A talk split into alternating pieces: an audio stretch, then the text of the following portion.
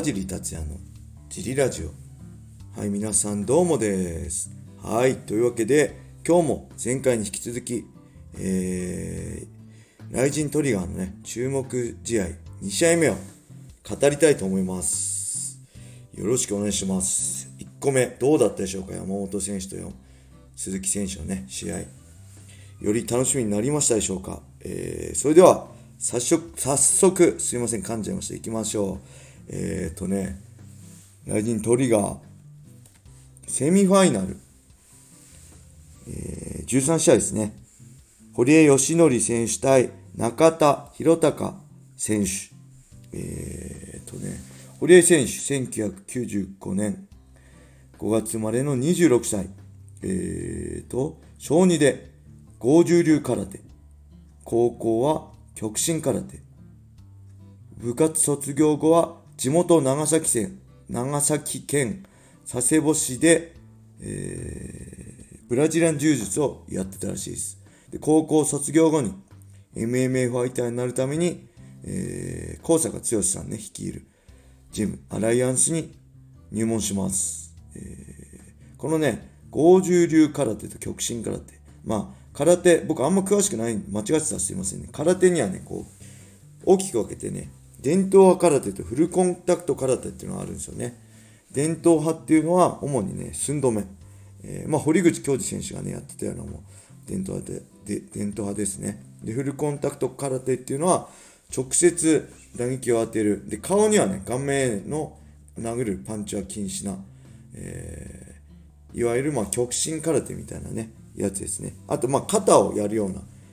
肩で競うような空手もありますよね。うん、堀江選手はね、その両方の経験者らしいです。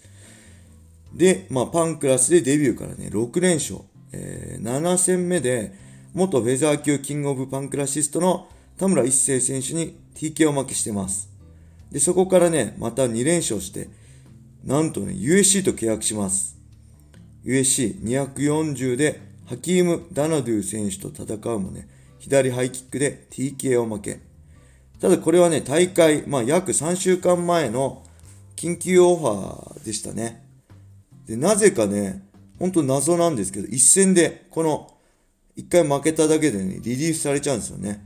普通ね、こう、緊急オファーとかならね、負けてもね、一回ででリリースされることはね、ないと思うんですよね。マネジメントはどういう契約したのか、急だから、まあ今回の負けは、仮に負けてもね、もう一回組んでくれとかね、まあ基本複数試合契約だと思うんですけど、なぜかリリースされちゃうんですよね。だから堀江選手としてはやっぱ UCA を目指してね、戦ってきてたんで、もう相当悔しい思いして、したと思いますよ。この時はね、納得もいかないしね。うん、相当悔しかったと思います。で、そしてリリース後にね、パンクラスに復帰して、えー、フェザー級キングオブパンクラシスト次期挑戦者決定戦で中島選手と、えー、戦うもね、判定負けしちゃいます。で、そこからライジン参戦。で、関哲也選手に TKO 勝ち。えー、そして佐々木優香選手にも判定勝ち。えー、本当にね、まだ24歳なんですけど、まあ、USC でね、大きな挫折味わったりね、本当悔しい思いして、ね、ると思います。これはね、本当にこの、この挫折が若い時にできた挫折のおかげでね、僕、今のこの堀江選手のね、強さがあるんじゃないかなと思います。もう誰、みんなね、そうなんですよね。堀口選手も挫折したでしょ。デメトリアス・ジョンソンに、ね、USC、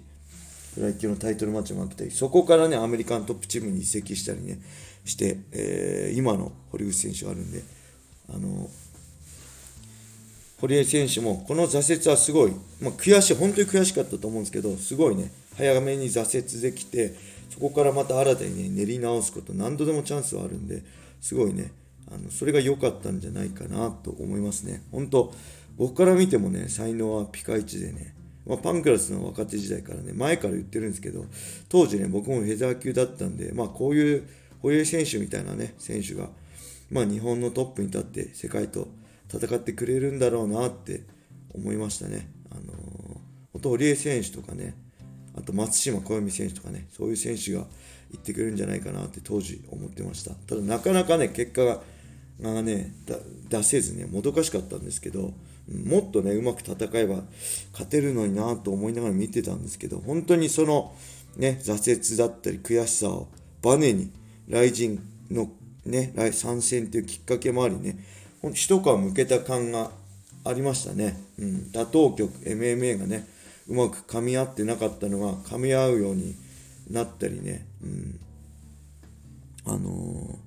一つ一つのねレベルは高かったんですけどなかなかそれが噛み合ってなかったような印象を勝手に持ってたんですけどそれが噛み合うようになったような感じになります。佐々木ウルカ戦でもねあのすごい良かったですよね寝技が得意な佐々木ウルカ選手に完封勝ちっていうかね、うん、本当自分的にはね、舞台とかね、立場がね、人を作ると思ってるんで、雷神っていうね、たくさんの人を見てくれる舞台がきっかけになって、今の、うん、堀江選手があるんじゃないかな。日本のね、フェザー級を背負っていけるファイターになってくれたと思ってます。はい。そして、対する中田博隆選手。えー、1996年4月生まれの25歳。えー、と、まあ、アメバ TV のね、格闘技の解説でおなじみの大沢さんの、大沢健二さんの率いる話術、話術結集家ハーツ所属。そしてもともと空洞、大道塾ですね。からハーツで MMA をはずあの始めたらしいです。空洞っていうのはね、打撃、投げ、寝技がある、えー、道着を着たね、総合格闘技ですね。顔面もね、パンチあるんです。あのー、なんだスーパーセーフっていうね、透明な、全面が透明なね、ヘッドギアみたいなのをかぶって試合する競技ですね。うん。そのスーパーセーフとグローブ着用で顔面へのね、直接打撃もありな。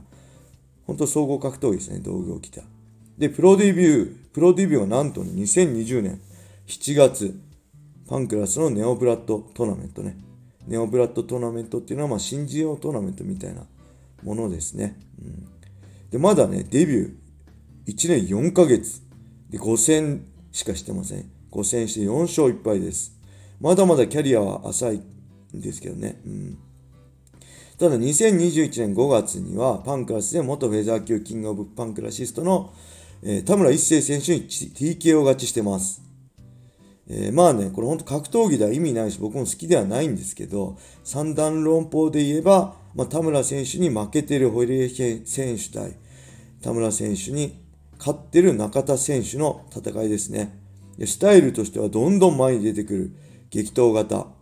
えー、まあ、これはあんま試合数見てない。パンクラスのね、田村一斉戦をパンクラスがね、YouTube に上げてくれて、それを見たんですけど、本当に相手のパンチも食らうんですけど、あの、どんどんその3倍も4倍も返すような激闘型ですね。本当今ね、いろいろな戦い方があって、スマートなね、戦略もあるような、そういう戦い方をするファイターが増えたようなね、近代 MMA でね、まあ中田選手のようなね、打って打たれての激しい戦い方をするファイターもね、あんまりいないんじゃないかなと思いますね。うん、で、本当にね、貪欲でギラギラしてて、えー、なんだろう、それを隠さないタイプ。今時珍しいタイプですね。自ら飢えてるとかね、ハングリー精神でね、全部食ってやるとかね、言ってたんで。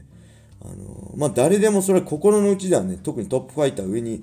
行くようなトップファイター、みんな誰しも思ってるんですけど、まあ、その思いをね、これだけストレートに表現するようなね、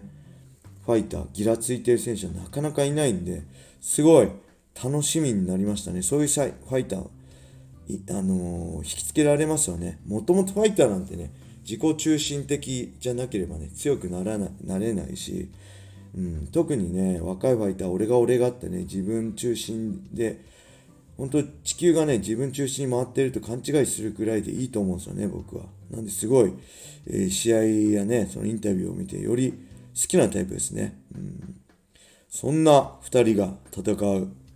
ライジントリガーのね、セミファイナル。もうほんと激闘必至ですね。えー、まあ間違いなく殴り合い、打ち合いになるでしょうね。うん。そして勝った方が、まあ日本のフェザー級で一本抜け出してね、ライジンの舞台でも、まあ、トップとの戦いもあり得る。まあ、トップといえば、まあ、斉藤選手、クレベル選手ね、えー、そして朝倉未来選手なんかとの戦いも大晦日、まあ時間ないですけど、大晦日来年に向けてあり得るんじゃないかなっていう、うん、戦いですね。うん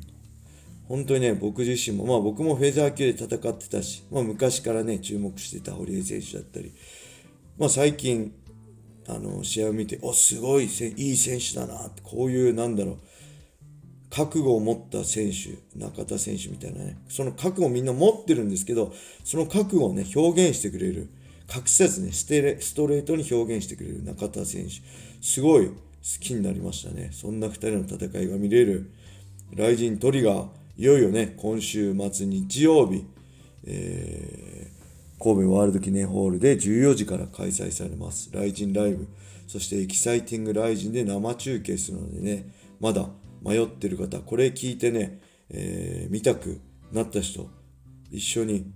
えー、ライジントリガー楽しみましょ